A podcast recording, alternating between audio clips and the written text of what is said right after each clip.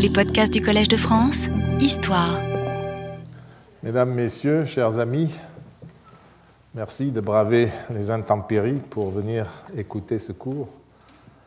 La dernière fois, nous avons examiné de près un premier lot d'arguments et de documents concernant la participation des citoyens aux services religieux. Leur non-participation était censée, dans certaines approches récentes, prouver l'inanité et euh, la décadence de la religion publique romaine. Nous avons d'abord rappelé que dans une religion ritualiste, la participation de tous au culte n'est pas du tout obligatoire, et pas seulement dans les ritualismes d'ailleurs. Il suffit que le nombre minimal prescrit de participants soit réalisé, soit présent, pour que le service religieux ait toute sa portée et toute sa valeur. À Rome, je vous ai dit, ce, nombre minimal pour célébrer des actes religieux est, sauf exception, de trois participants. C'est là une donnée élémentaire qui dépasse d'ailleurs le plan religieux. On dit toujours à Rome, trois font un collège. Euh, et vouloir discréditer une pratique religieuse qui fonctionne selon ces principes, en se référant au modèle de la participation émotionnelle et intime de tous, est un contresens.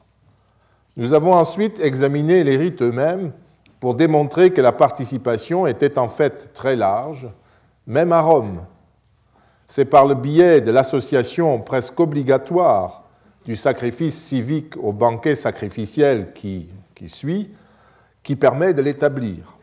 Nous avons rappelé que dans les cités normales, plus petites, qui n'ont pas augmenté substantiellement depuis euh, l'époque antérieure à l'Empire, au début de notre ère, eh bien dans ces cités, nous avons dit que la liaison demeurait évidente, puisque régulièrement, une partie importante de la population civique et des résidents participait directement au banquet sacrificiel, dans l'enchaînement euh, après la fin du sacrifice. Le problème concerne Rome, ça c'est un problème depuis euh, le premier siècle avant notre ère, parce que cette ville est devenue peu à peu une mégapole, une énorme ville, dans laquelle il était difficile de faire participer, comme autrefois, l'ensemble des citoyens romains au service religieux et notamment au banquet sacrificiel. Rome arrive au début de notre ère, d'après ce qu'on dit, vers 800 000, 1 million d'habitants. Donc vous voyez qu'il y a un petit problème. Même aujourd'hui, il y aurait un problème. En fait, on peut déduire des quantités énormes de viande produites par les sacrifices publics qu'une quantité non négligeable de la population de Rome, aux alentours de 200 000 personnes par exemple, participait d'une manière ou d'une autre au grand sacrifice public. Dans certains cas, cela se faisait directement, après le sacrifice, dans d'autres, à travers les distributions alimentaires ou l'achat de viande en boucherie. Payer ainsi une taxe pour participer au sacrifice, ou alors on échangeait des jetons qu'on recevait par d'autres billets contre des parts de viande. On peut imaginer toutes sortes de solutions d'après euh, les témoignages qui existent euh, ailleurs sur ce genre de distribution et d'achat. Dans tous ces cas, la population, c'est-à-dire une part représentative, représentative importante des citoyens romains, validait en quelque sorte par sa participation le caractère collectif des rites en question. Et bien entendu, il n'était nullement nécessaire que tous les citoyens assistent à ces cérémonies. Mais en tout cas, nous pouvons voir qu'un nombre important, néanmoins, y assistait. Ce n'est pas ainsi donc que l'on peut établir la vivacité ou la décadence du sentiment religieux public traditionnel. Participer au culte à Rome ne consiste pas dans une participation personnelle, émotive et engagée de tous. Le culte ne relaye pas l'obligation faite à tous les individus d'y participer, de participer personnellement aux relations avec les dieux publics, en, se préoccupant du salut individuel de leur âme. Ce sont là deux choses qui ne se mélangent pas à Rome. Ça ne coïncide pas. C'est simplement célébrer de façon non offensante et, comme c'est prescrit, le culte honorant les dieux. S'il y a beaucoup d'assistants, bah, c'est très bien. si leur nombre est une représentation correcte de l'ensemble des personnes concernées, ce n'est pas une offense du tout, tant que la règle cultuelle précise ne prescrit pas à tous, sans exception, de participer à un rite. Et cela existe aussi, comme vous le verrez tout à l'heure. Donc tout cela, euh, trois suffisent. S'il y en a plus, c'est très bien. S'il y en a moins, ça ne fait rien du tout. Et il ne faut pas confondre euh, cela avec nos euh, représentations de ce que c'est que la piété, etc. Nous allons creuser encore un peu plus pour nous demander pour qui les rites sont célébrés. S'interroger sur la participation effective des citoyens au culte est une chose, la composition de la communauté de ceux pour qui le culte est célébré et au nom de qui le culte est célébré en est une autre. Or, cette question n'est jamais évoquée dans le débat que je vous ai résumé. Comme je l'ai déjà dit, dans la logique d'une religion du rite, il suffit que le nombre requis de participants soit présent pour que le service religieux soit valable et atteigne son objet. Dans ce cas, les réflexions sur la participation consistent en fait en une enquête sur les modalités de la participation directe ou indirecte par l'intermédiaire de représentants ou non.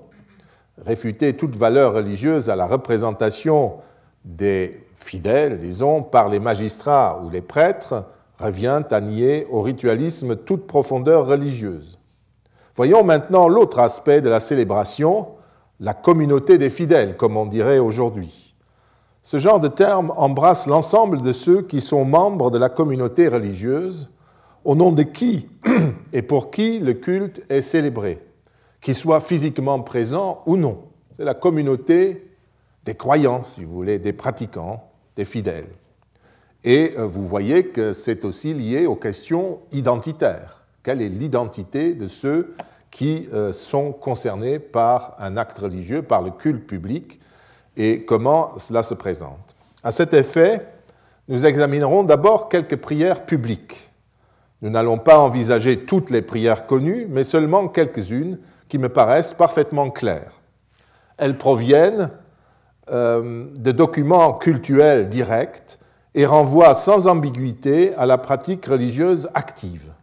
Ces exemples, je les prendrai à l'époque impériale, c'est-à-dire à, l'époque à laquelle la religion civique est censée être devenue complètement obsolète devant l'invasion du religieux par l'individu. Je prendrai les banales formules de l'annonce du sacrifice de Deadia par les frères Zarval, toujours eux, la formule de consécration d'un hôtel de la colonie de Salon, en, Croatie actuelle, et la prière des vœux publics du 3 janvier chaque année, et enfin la prière des jeux séculaires.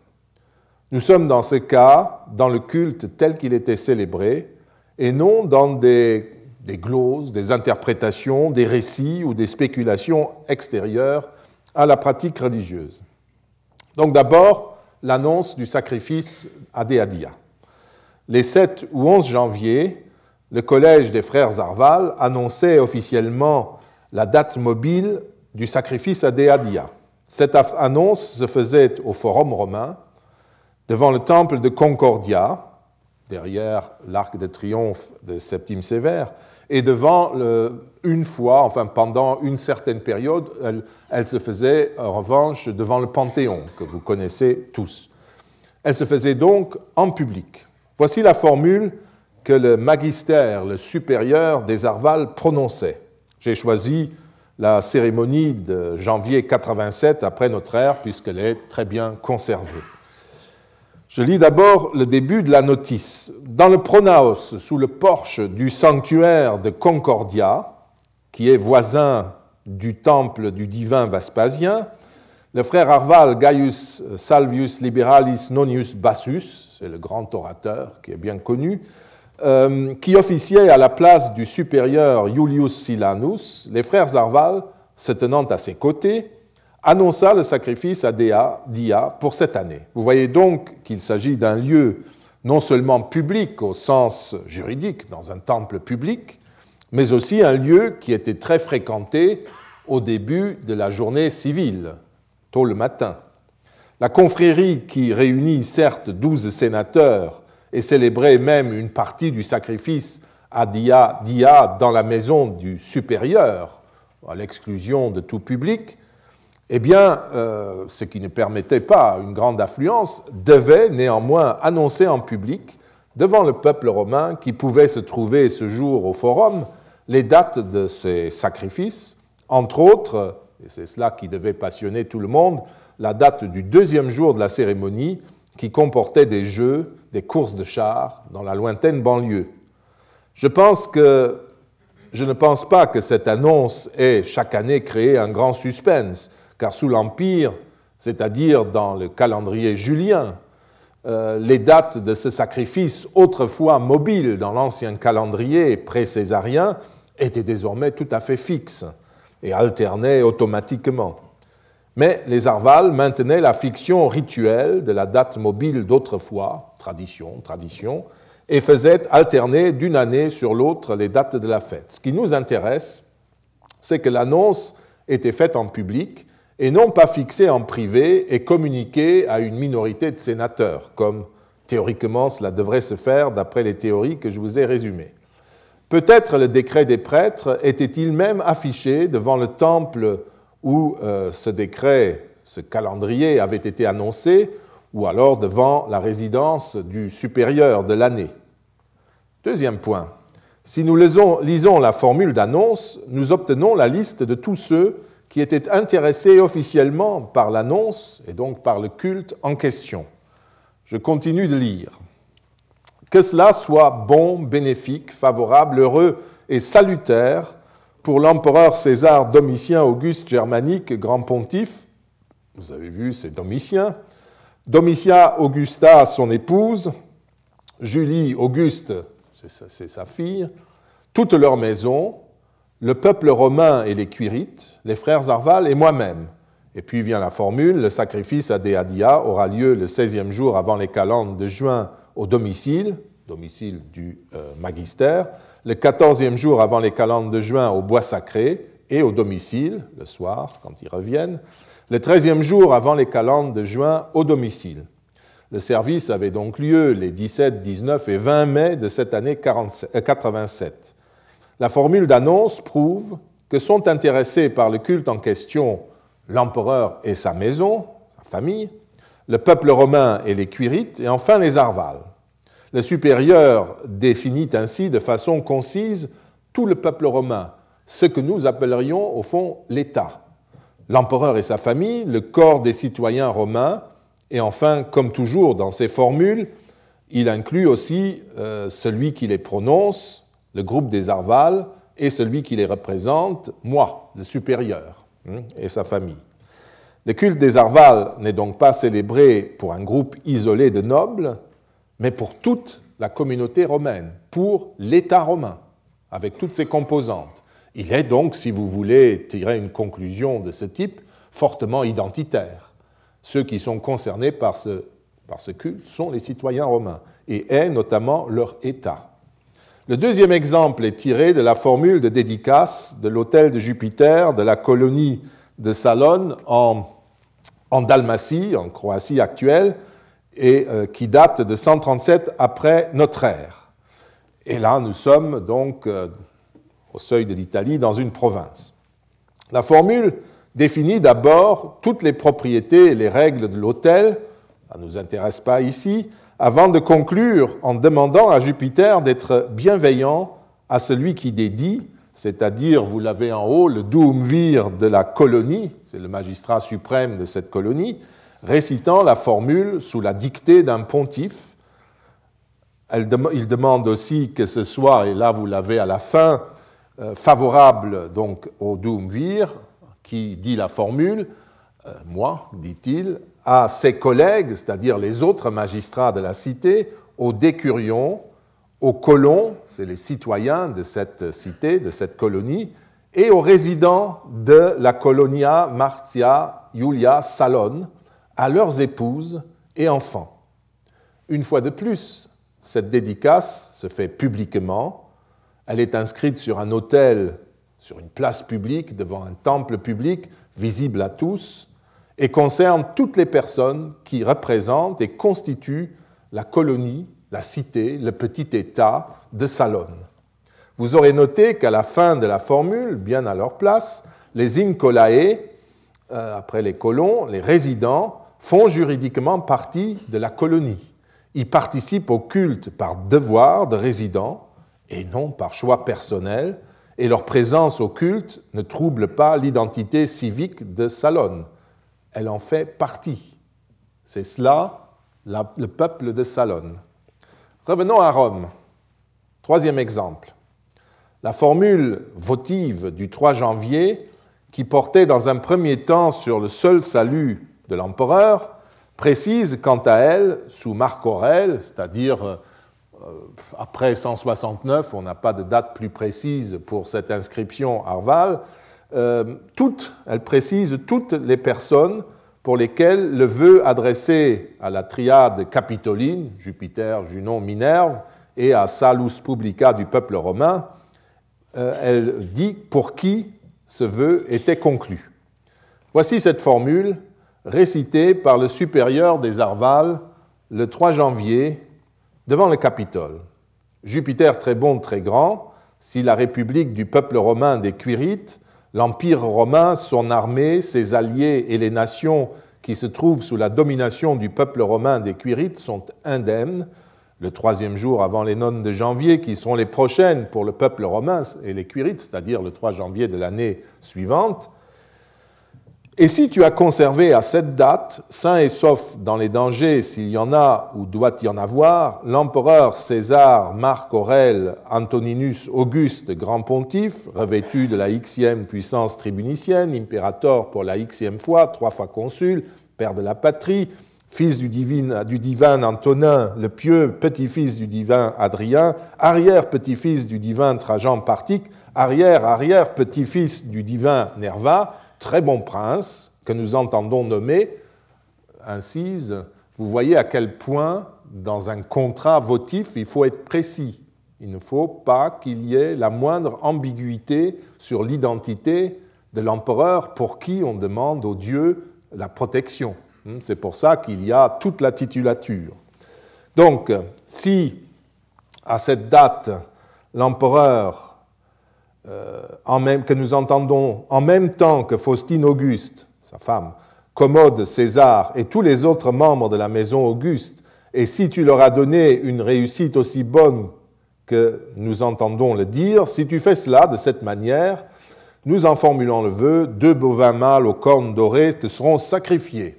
Puis même prière pour Junon et Minerve et Salus Publica. Et ensuite l'inscription est cassée. Cette formule, donc, qui date de la fin de la, du, mettons, du dernier euh, tiers du deuxième siècle de notre ère, cite d'une manière plus complète tous ceux qui sont censés bénéficier de la protection des grands dieux du culte public. Et les, les éventuelles restitutions dans les lacunes ne sont pas en cause, on a d'autres témoignages, elles sont euh, certaines. Donc, tous ceux qui sont euh, censés bénéficier de la protection des grands dieux du culte public sont la Respublica du peuple romain des Quirites, c'est le titre officiel de l'État romain, on ne dit pas l'Empire romain, ça n'existe pas, on dit la République du peuple romain et des Quirites, ou des Quirites. L'Empire romain, et cette fois-ci c'est le pouvoir romain, ce n'est pas ce que nous appellerions l'Empire, l'armée romaine, les alliés du peuple romain, et les nations qui se trouvent sous la domination romaine. C'est tous ceux-là qui sont bénéficiaires de la protection des grands dieux du culte public. Dans un deuxième temps, on précise le vœu, c'est l'empereur lui-même et les autres membres de sa famille qui doivent être protégés par ce contrat que euh, le culte public conclut. Les formules votives antérieures à cette date ne mentionnent pas tous ces bénéficiaires. Il n'est pas possible de déterminer si cette formule a été voulue spécifiquement par Marc Aurèle ou par ses prédécesseurs immédiats, Antonin ou Adrien, notamment parce que avant et après le règne de Marc Aurèle au IIe siècle, les secrétaires des Arvales n'ont pas transcrit la formule des vœux sous cette forme sur leur protocole, comme cela fut régulièrement le cas sous Marc Aurèle. Faut-il conclure que les problèmes militaires et la peste qui se manifestèrent dans l'Empire à partir de 166 environ furent la cause de cette précaution que les prêtres ou les consuls aient dit, mais il faut quand même peut-être euh, marquer plus clairement nos intentions en transcrivant entièrement sur notre copie épigraphique ce qui est dans nos documents euh, sur les tablettes qu'ils déposaient au temple. C'est possible. Hein mais euh, je serai quand même euh, prudent avant de l'affirmer. La formule spectaculaire, en tout cas, qui englobe comme bénéficiaire de cette pratique cultuelle et comme origine aussi de cette pratique cultuelle tout l'Empire, l'empereur, l'État romain, son pouvoir, c'est-à-dire ses, magistrats, son pouvoir de gouvernement, son armée, ses alliés et même les nations dominées, peut être effectivement dû à ces circonstances particulières qui expliqueraient la volonté des Arvales ou d'une instance supérieure, comme je l'ai dit, de transcrire la formule, dans leurs archives, ce qui n'arrivait plus depuis un demi-siècle, plus d'un demi-siècle, et ce qui n'arrivera de nouveau plus à partir de, des Commodes et des Sévères. La formule, et c'est pour cela que euh, je serai prudent, n'est cependant pas une nouveauté. Si nous pouvons nous fier à la formule de demande d'aide aux dieux que prononça en 204 euh, avant notre ère, euh, ben voilà la traduction, n'est-ce pas, vous l'avez vu, que prononça en 204 avant notre ère Scipion l'Africain, tel que Tite-Live la rapporte, eh bien, l'inclusion dans la liste des bénéficiaires comporte, enfin, du culte comporte le peuple et la plèbe romaine, les alliés et la nation latine, qui suivent sur terre, sur mer et sur les fleuves sont, c'est-à-dire le, pouvoir de, de, commandement et les auspices de Scipion. Eh bien, l'inclusion, donc, euh, vous le voyez, de tout cela dans cette liste ne constitue pas du tout une nouveauté au deuxième siècle après notre ère, quatre siècles plus tard, puisque déjà Scipion l'Africain incluait euh, l'ensemble de la puissance romaine, mais il ne parle pas des sujets, c'est vrai. Et même si cette formule n'a pas l'âge que l'historien Tite-Live lui attribue, elle date au moins du début de l'Empire quand l'ouvrage de l'historien fut rédigé.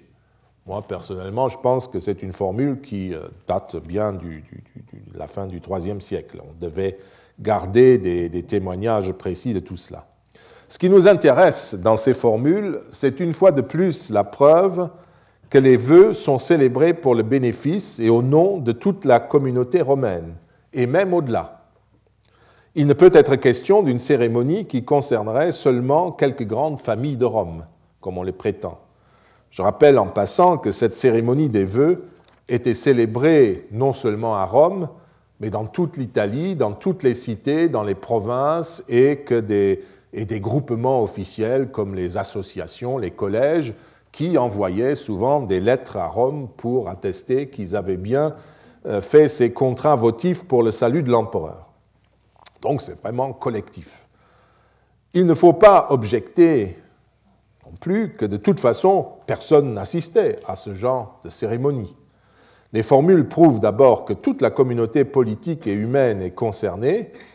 D'autre part, la formulation, nous l'avons vu, des nouveaux vœux était précédée d'abord par l'offrande des victimes promises l'année précédente, si les divinités invoquées avaient préservé euh, et sains et saufs tous les bénéficiaires du vœu. En d'autres termes, la déclamation de cette formule était précédée ou accompagnée d'un banquet, euh, par un banquet sacrificiel ou la distribution qui concernait certainement de très nombreuses personnes, comme nous l'avons vu.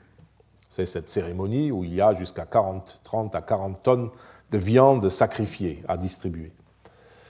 Il ne s'agit pas non plus de disqualifier ces arguments, ces preuves, ces textes, en déclarant que les vœux, sacrifices publics ou dédicaces publiques étaient des rites, entre guillemets, politiques, car sinon on ranime à nouveau le vieux reproche fait au ritualisme public romain par les historiens déterminés par la philosophie romantique ou plus simplement l'européocentrisme. Nous aurons l'occasion d'y revenir. nous trouvons précisément une définition, une autre définition semblable à celle de, Marc Aurèle, de la communauté des fidèles et des bénéficiaires du culte public au début de notre ère, dans la cérémonie des jeux séculaires. Et c'est notre quatrième exemple.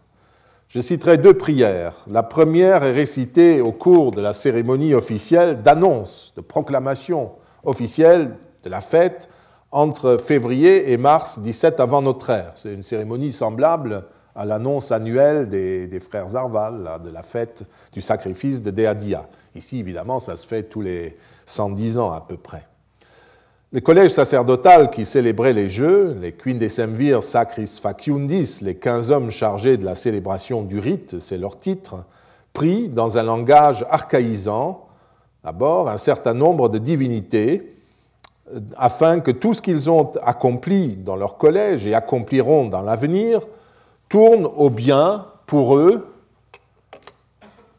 pour le peuple et la plèbe romain, à l'extérieur et à l'intérieur, c'est-à-dire à la guerre et dans la vie civile, pour les alliés et pour la nation latine, bon là il y a une, lacune, et que ces choses-là, précisément, soient bonnes pour le peuple romain et les cuirites. On peut discuter pour savoir si euh, j'ai raison d'inscrire dans la formule les alliés et la nation latine, mais il y a d'autres passages où euh, c'est ainsi rédigé, mais il est certain que toute la fête est organisée pour le peuple romain dans son ensemble, dans ses activités civiles et militaires, et pas seulement pour l'élite, pour l'aristocratie. On a entendu une prière semblable dans la bouche, comme je l'ai dit, du supérieur des Arvales. Puis, dans la prière propre des jeux séculaires, qui était célébrée avant chacun des sept sacrifices euh, célébrés le jour ou la nuit pendant les trois jours de la fête, donc au cœur même du dispositif rituel, ainsi que pendant un rite de supplication, de vénération solennelle euh, des dieux par les matrones au cours de la deuxième journée de la fête, eh bien, nous retrouvons absolument les mêmes éléments. Le magistère, le supérieur des prêtres, des quinze hommes, chargé de la célébration des rites, priait pour que les dieux ou les déesses accroissent l'empire et la majesté du peuple romain et des cuirites à la guerre et en paix. Il prie pour que le latin toujours obéisse, pour qu'il confère le salut sempiternel, la victoire et la santé au peuple romain et aux cuirites, et qu'il favorise le peuple romain euh, qu'il favorise pardon, le peuple romain et les cuirites, ainsi que les légions du peuple romain et des cuirites, et qu'il conserve saine et sauve euh, et rende plus grande la république du peuple romain et des cuirites, qu'il soit bienveillant et favorable à l'égard du peuple romain et des cuirites, du collège des Quindecemvir, de leur supérieur, entre parenthèses, le supérieur était Auguste cette année-là, de sa famille et de sa domesticité, et enfin, qu'ils acceptent le sacrifice en question et que par ce sacrifice qui leur était dû, en vertu de la tradition, ils se fassent bienveillants et favorables au peuple romain et aux cuirites, au collège, à son supérieur, sa famille et sa domesticité. Nous trouvons donc encore une fois dans cette prière qui est inlassablement répétée pendant trois jours toutes les communautés qui composaient le monde romain. Une communauté sur laquelle les Romains appelaient la protection des dieux, qu'il s'agisse de citoyens romains, de communautés romaines ou d'alliés, et même de simples sujets. Est-ce que, jointe à la formule votive de l'époque de Marc Aurèle, cette prière offre l'indice que désormais une universalisation, une globalisation des effets de la religion romaine est déjà décelable? Est-ce une anticipation de l'édit de Caracalla en 212 de notre ère, qui confère la citoyenneté romaine à tous les hommes libres du monde romain et qui en faisait d'office des adorateurs des dieux romains? Peut-être, mais il ne faut pas oublier que cette globalisation se trouve déjà dans la prière séculaire augustéenne, plus de 170 avant, euh, années avant les vœux du principat de Marc Aurèle. Et des bouts de cette formule existent déjà deux siècles plus tôt, si nous faisons confiance à Tite-Live, dans la bouche de euh, Scipion l'Africain. Et pour comprendre que cette formule comme je le pense, n'a pas de rapport avec la globalisation de la religion, il suffit d'une part de, considérer ce que nous verrons prochainement, que l'assistance active aux jeux séculaires était strictement réservée aux citoyens romains, et surtout que la prière contient une formule archaïsante, peut être reprise à une prière plus ancienne pour composer cette prière séculaire de l'époque du début de notre ère utique latinus semper obtemperacit, verbe, une forme un peu ancienne, que toujours le latin obéisse. Sous Auguste, cette formule fleurait bon la vieille République et les rapports difficiles avec les cités latines des environs, plus tard avec les alliés dits latins, qui avaient une forme de citoyenneté inférieure. Lors des Jeux séculaire de 204 après, donc 110 ans, plus de, presque 200 ans plus tard, cette formule fut reprise telle qu'elle, ne changea pas. En d'autres termes, cette prière séculaire mettait à leur place exacte les alliés et les sujets du peuple romain. Ce n'est pas de la globalisation, d'une certaine manière. En bon maître, les Romains priaient pour le salut de leurs alliés et sujets pendant la prochaine génération, mais en, en même temps, ils priaient pour qu'ils restent dans leur rôle historique, c'est-à-dire qu'ils obéissent à leur maître. Cette formule qui exprime avec un naturel parfait la mentalité impérialiste romaine, au-delà du sens de responsabilité du bon administrateur du monde, ressemble à celle qu'un père de famille pouvait prononcer pour le salut de sa familia, c'est-à-dire sa domesticité, plus les affranchis et les esclaves, et dans laquelle il souhaitait, bien entendu, que ces derniers restent en bonne santé, mais qu'ils restent aussi à la place qui était la leur, d'être de bons esclaves. Une formule du même type est par exemple enregistrée euh, chez Caton le censeur dans son traité sur l'agriculture, écrit au IIe siècle avant notre ère. Et là, nous passons dans la religion privée, vous voyez, individuelle, des gens, familiale en offrant euh, des galettes sacrificielles à Janus et à Jupiter, ou bien des victimes à Mars, dans un autre sacrifice, le père de famille demande au Dieu d'être bienveillant et favorable à lui-même, à ses enfants, à sa famille et à sa familia, sa domesticité, c'est-à-dire à ses esclaves notamment.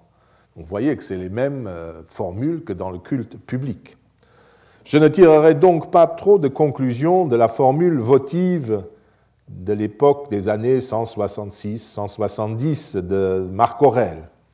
L'association des alliés et même des sujets au bénéfice du culte public est en fait la contrepartie sur le plan de l'Empire de l'association des incolae, des résidents et autres hôtes de passage dans une cité donnée à une grande fête. Désormais, ils sont des résidents et des hôtes dans l'empire des Romains.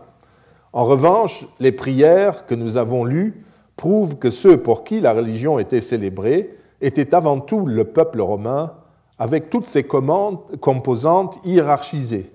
À certaines occasions, on pouvait y joindre les alliés et même les sujets, mais il faut comprendre le sens particulier de cette extension de bénéficiaires du culte le plus officiel, dont on a prétendu qu'il ne réunissait et ne concernait qu'une poignée d'aristocrates, qui auraient désiré en outre présenter ces rites comme le centre de la vie religieuse des Romains. À tort, disait-on. Cette conclusion est à mon avis erronée, en partie parce qu'elle ne prend pas réellement en compte le cadre de la pratique rituelle romaine et méconnaît en, en outre l'importance de ces rites qui sont centraux dans la vie collective. Pour approfondir un peu cette première constatation, nous pouvons revenir aux dénégations de Stefan Krauter et examiner d'autres aspects de la définition du corps des fidèles pour euh, revenir encore à cette expression moderne. Il s'agit des formules d'exclusion qui sont attestées dans certains rites, dans les seuls rites qui, d'après Krauter, réunissaient une assistance large, les jeux, ce qui est faux, mais bon, je joue le jeu, pour ainsi dire.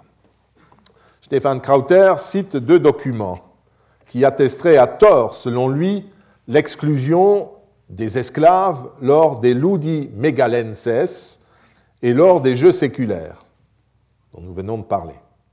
Il conteste cette interprétation et se moque de ceux qui ont considéré euh, que les esclaves étaient exclus de cette fête nationale romaine. N'est-ce pas? Il dit que euh, de ces fêtes nationales, on le dit, les esclaves et les étrangers auraient été absolument euh, exclus. Et vous voyez qu'il met des petits guillemets pour signaler cela. Et sont euh, mis au pilori Sanders et Thomas pour leur livre sur la mégalée, la grande mer, si belle, et aussi le manuel de Beard, North et Price. En fait, euh, Crowther attaque aussi la qualification comme fête publique et civique des ludi megalenses, des, des, jeux de la mégalée, comme je disais, de Mater Magna, si belle, qui étaient célébrés du 4 au 10 avril à partir de l'année 194 avant Jésus-Christ, quand elle fut appelée officiellement à Rome. Je commencerai donc par relever ces arguments qui sont, une fois de plus, ça devient lassant, erronés. Les Jeux de la mer seraient une fête de l'élite, et seulement de l'élite, pour les raisons suivantes. Un, il serait organisé par des édiles curules, qui sont, comme si vous vous rappelez encore, de rang patricien. Ce serait donc une fête célébrée par des magistrats patriciens. Deuxièmement, euh, lors des représentations euh, scéniques, lors des jeux, les sénateurs étaient assis sur des places séparées. Et ils se fondent sur un texte de Cicéron qui rappelle que c'est pour la première fois sous Scipion l'Africain, encore lui, nous ne cessons de parler de lui, qu'à ces Jeux de la Grande Mer, pour la première fois, euh, on a accordé au Sénat des places avant le peuple, devant le peuple, une autre place. Je ne vois d'ailleurs pas en quoi cela exclurait le peuple, puisqu'il est là euh, comme les sénateurs. Mais enfin, bon, c'est l'argument. Troisième argument qui, est censé prouver que tout cela n'est qu'un discours de l'aristocratie qui fêtait cette fête entre elles.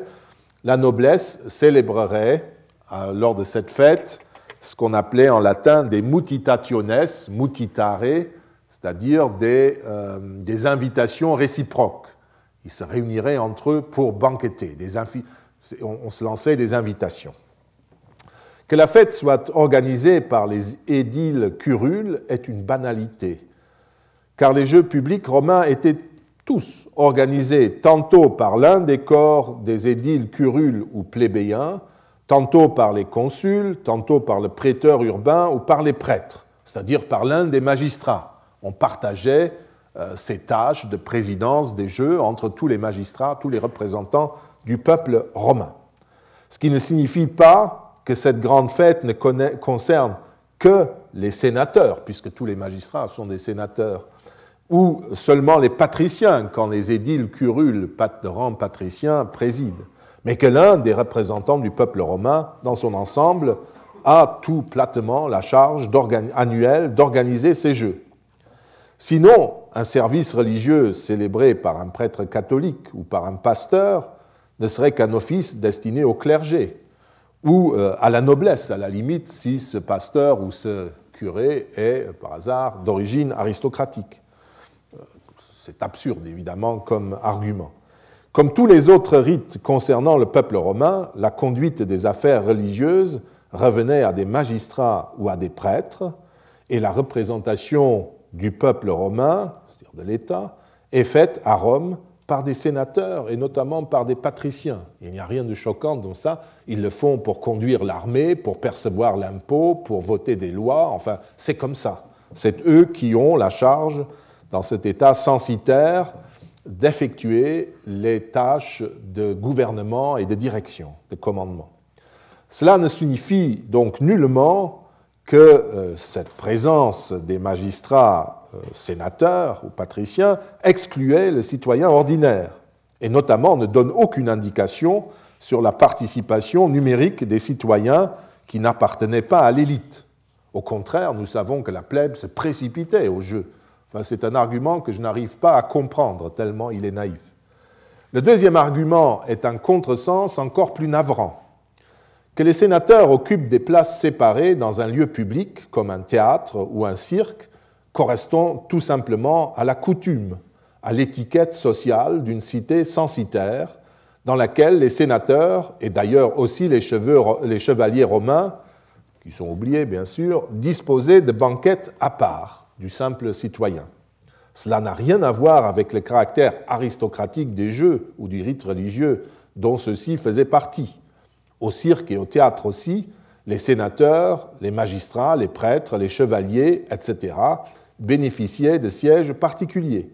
Mais cela ne faisait pas des courses de chars, des chasses ou des combats de gladiateurs des rites exclusivement aristocratiques, évidemment. Ce fait ne choquait d'ailleurs pas du tout la plèbe romaine. Une anecdote de, racontée par Tacite, qui est assez jolie, le prouve. Quand un jour des ambassadeurs, nous sommes sous Néron, je crois, des ambassadeurs frisons, oui, le livre 13, c'est Néron, des, des ambassadeurs frisons qui assistaient à un spectacle au théâtre de Pompée à Rome euh, et se faisaient expliquer l'ordonnance des places dans euh, l'édifice, découvrir sur les bancs des sénateurs, dont ils ont appris que c'était les meilleures places, les places des gens les plus en vue, ils découvrirent sur ces, ces, bancs des députés des nations les plus distinguées par leur courage et leur amitié, donc des barbares, comme disaient les Romains, mais qui euh, étaient amis du peuple romain ou qui étaient particulièrement estimés. Ils se levèrent immédiatement et s'installèrent eux aussi sur les bancs des sénateurs. Donc c'est des Bataves, c'est des gens qui, des frisons qui viennent de Hollande. Et euh, bon, ce qui était un acte très, euh, très dangereux parce qu'on pouvait risquer gros à, usurper un rang qui n'est pas le sien. Mais les frisons se considèrent comme quelqu'un d'éminent et de particulièrement courageux et ami du peuple romain. Leur hardiesse fut prise, écrit, euh, Tacite, en bonne part par les assistants, comme la saillie d'une franchise antique et l'effet d'une utile émulation. Voilà le commentaire de Tacite. Les distinctions sociales que reflétait en vertu d'une loi l'ordre des places dans les lieux de spectacle ne surprenaient apparemment personne le récit prouve que l'assistance aurait pu être, et l'assistance c'est le peuple surtout, n'est-ce pas? L'assistance aurait pu être choquée par la prétention de ces Germains, ce qui montre d'un côté que personne ne mettait en jeu le système censitaire romain, et d'autre part que tous observaient avec une grande attention les atteintes éventuelles portées à cet ordre social, et manifestes en quelque sorte pour qu'on les laisse là où ils sont parce qu'ils ont montré du courage. Enfin, les mutitationes, les parties des euh, des aristocrates, lors des Jeux de la Grande Mère. Il s'agissait d'invitations à domicile que se faisaient entre elles les patriciens, les grandes familles patriciennes, c'est-à-dire les plus vieilles familles romaines, ce qui veut dire dans la tradition romaine les familles troyennes, pour ainsi dire. Ces groupes d'aristocrates qui était censé remonter à Aîné et à ses compagnons, était effectivement, ce groupe était effectivement restreint et les banquets en question étaient fermés. C'était des banquets, on était entre soi. Mais ce qu'il faut comprendre, une fois de plus, c'est que ces invitations appartenaient à l'ensemble des rites publics de la fête. La mer avait été introduite en raison de ses liens mythiques avec les origines troyennes de Rome et avec Aîné. Elle avait notamment fourni à ce dernier le bois pour construire la flotte avec laquelle celui-ci réussit à fuir Troie et à atteindre l'Italie. Vous n'avez qu'à vous reporter à Philippe Borgeot et à relire dans euh, Virgile, Énéide 9, 77 et suivant, euh, comment euh, Cybèle, la Mater Magna, aida Aîné sur le mont Ida hein, à s'enfuir. Donc c'est une mère, en quelque sorte, du peuple romain. Et dans le dispositif rituel des jeux de la mégalée, de la grande mère, les rencontres intimes des grandes familles qui se disaient troyennes rappelaient une des raisons de l'introduction de la mater à Rome. On peut d'ailleurs imaginer, il faut même imaginer, que ces invitations, même si elles avaient lieu entre seuls Troyens, pour ainsi dire, se faisaient au grand jour, une des attractions de la fête était précisément de voir ces familles musées, en quelque sorte, du peuple romain se rendre les unes chez les autres. Et bien sûr, l'accomplissement de ces banquets fermés faisait partie des obligations de la fête, au même titre que le sacrifice euh, public à Cybèle et les jeux. Nous ne pouvons pas en dire davantage en raison des lacunes regrettables de notre information. En revanche, une fois de plus, il faut lire les textes quand on les utilise. Le texte de Aulus Gellius montre le côté rituel de ces invitations, puisqu'il ne parle pas seulement des aristocrates, mais il rapporte aussi que la plèbe romaine faisait exactement la même chose lors de la fête des Céréalia, la fête de Cérès. Cérès étant à Rome euh, la divinité traditionnelle de la plèbe. Et ce jour-là, les plébéiens s'invitaient entre eux, comme les Troyens, les patriciens, le faisaient lors de la fête de la Grande Mère. Où est le côté exclusivement aristocratique de la religion civique Vous le voyez, déjà la présentation générale des Ludi Megalenses est marquée par des contresens et des malentendus. Mais continuons. L'information qui est utilisée par Krauter à propos de ces jeux est le reproche adressé par Cicéron euh, euh, dans un procès qu'il opposait à son ennemi Claudius, un démagogue, lequel avait troublé précisément les jeux de la mer en 56 avant notre ère. Des jeux qu'il présidait alors en qualité d'édile curule, il était encore euh, patricien à l'époque, en permettant à des esclaves de manifester bruyamment pendant ces jeux. Or, lui lance Cicéron, auparavant, quand le propre père et le grand-père de ce Claudius célébraient ces jeux, ou avaient célébré ces jeux, ils ordonnaient aux esclaves de sortir du théâtre et séparaient par la voix des héros les esclaves des hommes libres. Krauter considère assez platement que Antea, auparavant, jadis, ne peuvent pas prouver qu'à l'époque, ne peut pas prouver qu'à l'époque de Cicéron, les esclaves étaient encore exclus des jeux de la mer. La seule chose qui est exacte dans cette déduction, c'est que dans la génération des ancêtres directs de Claudius, l'exclusion des esclaves concernait les loudis de la Grande Mer, et que ce témoignage n'est effectivement pas suffisant pour dire que dans tous les jeux, on excluait les esclaves. On peut faire l'hypothèse, mais ce n'est pas prouvé. Ça, c'est vrai pour les loudis de la Grande Mer. Bien. Est-ce qu'on peut conclure euh, qu'à l'époque de Cicéron, dans ces mêmes jeux, le rite d'exclusion n'avait plus lieu? Peut-être, mais pas pour les raisons qu'imagine Krauter. Le procès en question eut lieu en 57 avant notre ère, donc pendant une période d'agitation qui ressemblait de plus en plus à une guerre civile. Il est difficile d'utiliser une telle circonstance pour établir le fonctionnement correct de la religion romaine. Et il n'est pas impossible que les restaurations religieuses d'Auguste, dont nous avons parlé ici il y a quelques années, aient rétabli ce genre de vieilles règles. D'autre part, il faut faire attention au contexte du procès. Dans son argumentation, Cicéron se borne à, se référer aux parents directs de Claudius mais ne dit rien en fait du présent. Il veut opposer dans la famille de Claudius ceux qui avaient été pieux et avaient respecté la coutume ancestrale, à Claudius lui-même qui se conduisait de manière inouïe. Ceux qui ont lu les textes de Claudius de, Cicéron de cette époque euh, savent bien, c'est vraiment le, un thème qui revient en permanence, le monstre par rapport à ses bons ancêtres. S'il faut toutefois jongler de cette façon avec les textes pour prouver que les esclaves n'étaient plus exclus rituellement des jeux à l'époque historique, j'ai peur que les conclusions ne soient très fragiles. De ces textes, je retiens uniquement qu'au moins dans la génération précédente, mettons vers les premières années, en 99 et 91, quand les pères et grands-pères de Claudius euh, ont été édiles curules, c'est-à-dire avaient organisé ces jeux, eh bien à ce moment-là, l'exclusion existait encore.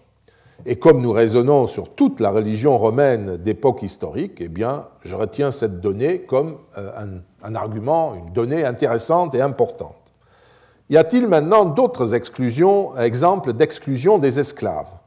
Ou est-ce que les esclaves se mêlent aux citoyens? C'est ça l'argument, hein, puisque même les esclaves sont dans l'identité romaine, les hommes libres, les hommes euh, asservis, à quoi ça rime tout ça? Il n'y a pas d'identité nette dans la pratique cultuelle. C'est ça l'argument, hein, pensez-y toujours.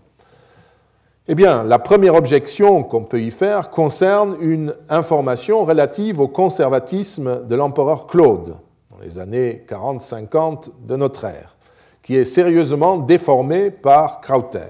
Au chapitre 22, de sa vie du divin Claude, Suétone rapporte qu'en ce qui concerne la religion, les usages civils et militaires, ainsi que les attributions de, de tous les ordres sociaux, soit à Rome, soit au dehors, Claude accomplit certaines réformes, remit en vigueur des règlements tombés en désuétude, c'est ça qui nous intéresse, ou même en établit de nouveaux.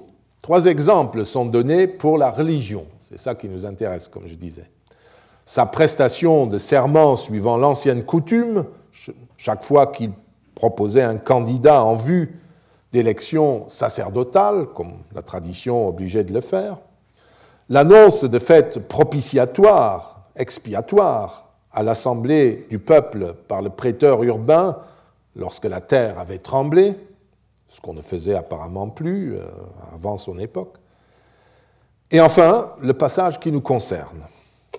Le voici. Suétone écrit ceci, ça qui nous intéresse. Lorsqu'un signe de mauvais augure ou un oiseau de mauvais augure avait été vu au Capitole, Claude ne manqua jamais de faire réciter des prières propitiatoires dont lui-même, en sa qualité de grand pontife, dictait la formule au peuple du haut des rostres, ces tribunes qui encadrent la place centrale du forum, après avoir fait écarter la foule des manœuvres et des esclaves. Sumotaque operariorum servorum que turba. Pour Krauter, la foule des ouvriers et des esclaves était surtout écartée pour faire régner le calme sur le forum. Parce qu'il ferait un vacarme incroyable, je ne sais pas ce qu'il s'imagine, qui tapait sur des pierres, du bronze ou du métal.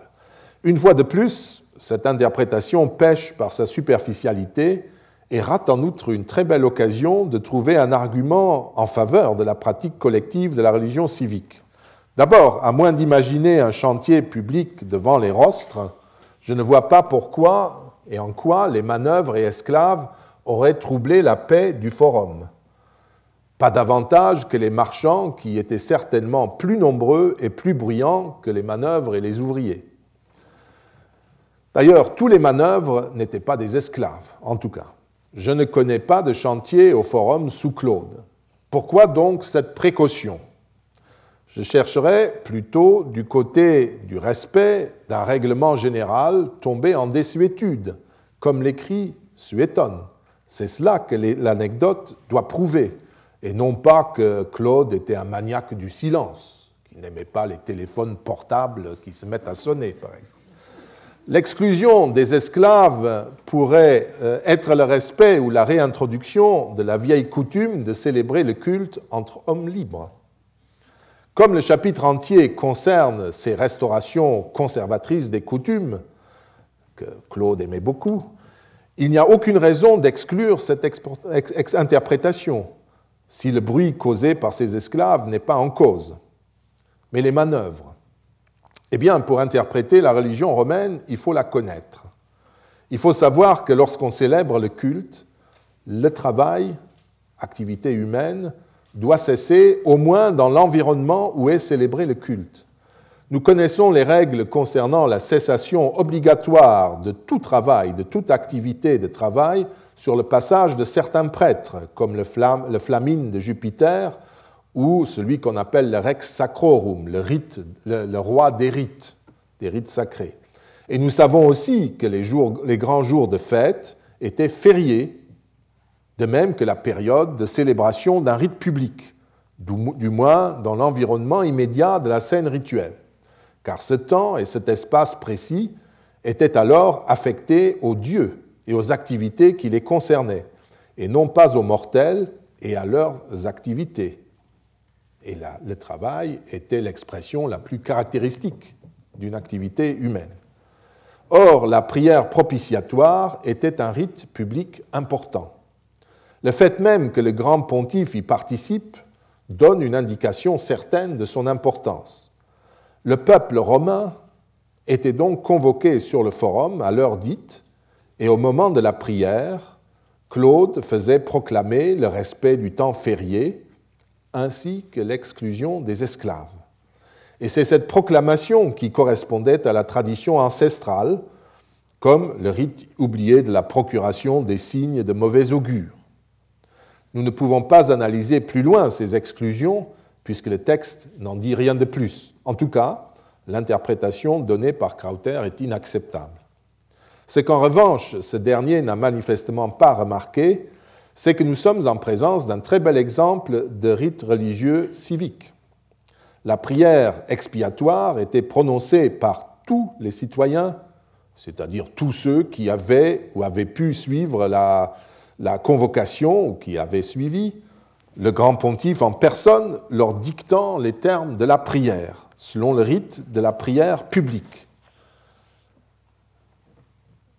Comme dans l'interprétation de Claude, le mauvais augure qui avait été constaté au Capitole concernait le peuple romain et qu'il paraissait grave, il a tenu à ce que le peuple romain prononce lui-même, sans intermédiaire, la formule de propitiation. Car, comme toujours, ce n'est pas celui qui, dans un cas comme cela, dicte la formule de prière qui est l'acteur, mais celui qui la répète après lui.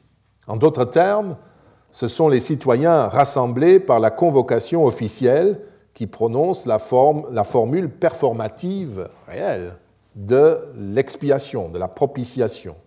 Il me semble que c'est un très bel exemple de religion civique collective en pleine époque impériale.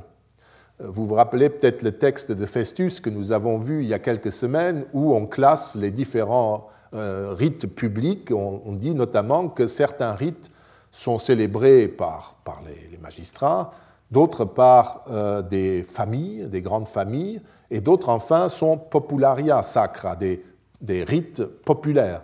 C'est-à-dire c'est le peuple tout entier qui célèbre les rites publics sans, intermédiaire, sans, euh, sans l'intermédiaire d'un magistrat ou d'un prêtre. Et il y a certaines fêtes comme cela, comme les Compitalia, les fêtes des carrefours. Ici, vous avez un très bel exemple, ce que Krauter n'a pas compris, d'un rite de ce type, où le peuple euh, lui-même, sans intermédiaire, avec juste un prêtre pour lui dicter la formule, officie. C'est un rite public au plus haut niveau, n'est-ce pas? Et donc, euh, très intéressant pour nous.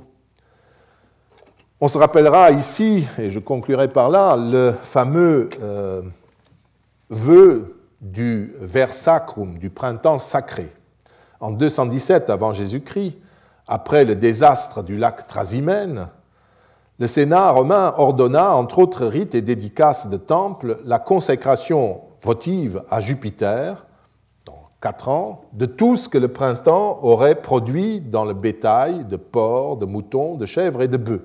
Si dans cinq ans, la respublica du peuple romain et des Cuirites, encore elle, n'est-ce pas, était conservée saine et sauve des guerres présentes. D'après la longue formule votive, n'est-ce pas, vous voyez, elle est énorme, qui est passionnante et paraît dans sa substance authentique, les citoyens devaient sacrifier individuellement ces victimes. Ce n'est pas un magistrat qui les célébrera ou un prêtre, ce sont les différents citoyens. Or, les pontifes consultés par le Sénat précisèrent que c'était un bon vœu, mais que ce qui est en cause dans ce vœu, c'était la propriété et le patrimoine individuel de tous les citoyens romains, et non le patrimoine commun, public, le fisc en quelque sorte des citoyens. Il recommandait par conséquent de faire approuver la formule votive par tous les citoyens. Le peuple fut convoqué au forum et on lui fit approuver le texte en commun, en question. D'ailleurs, dans cette même formule, et c'est ce qui est en rouge, Parmi les précisions diverses qui concernaient l'acquittement du contrat votif et qui établissaient, entre autres, que tous les sacrifices d'acquittement étaient valables, quelles qu'en fussent les formes, l'une des précisions établit que, je traduis, offert de nuit ou de jour par un esclave ou un homme libre, qu'il soit réputé valable. Je ne peux qu'en conclure une seule chose, de même que normalement un sacrifice à Jupiter très grand devait être célébré de jour, un sacrifice au Dieu suprême des Romains devait être célébré par un homme libre, pas par un esclave. Et dans ce cas, vu l'urgence et vu la complexité d'un acquittement qui devait être célébré par tous les Romains, chez eux en fait, la formule ajoute cette précision que je développe, même si un père de famille faisait célébrer le sacrifice en question à la manière d'un sacrifice domestique par son vilicus, par son fermier, qui était un esclave, eh bien, le sacrifice était valable. Nous savons par euh, Caton que dans une ferme où il y a le bétail et tout cela, où on devait acquitter ce vœu au nom du peuple romain, eh bien, celui qui sacrifiait était très souvent, au nom du père de famille, un esclave. Et le vœu, la formule du vœu, donnait, légalisait tout de suite cette exception à la règle, parce que toujours quand on fait une validation expresse, c'est que ça va contre la normalité. Donc il était anormal qu'on fasse dans un culte civique officier un esclave. Je vous remercie. Retrouvez tous les podcasts du Collège de France sur www.collège-de-france.fr.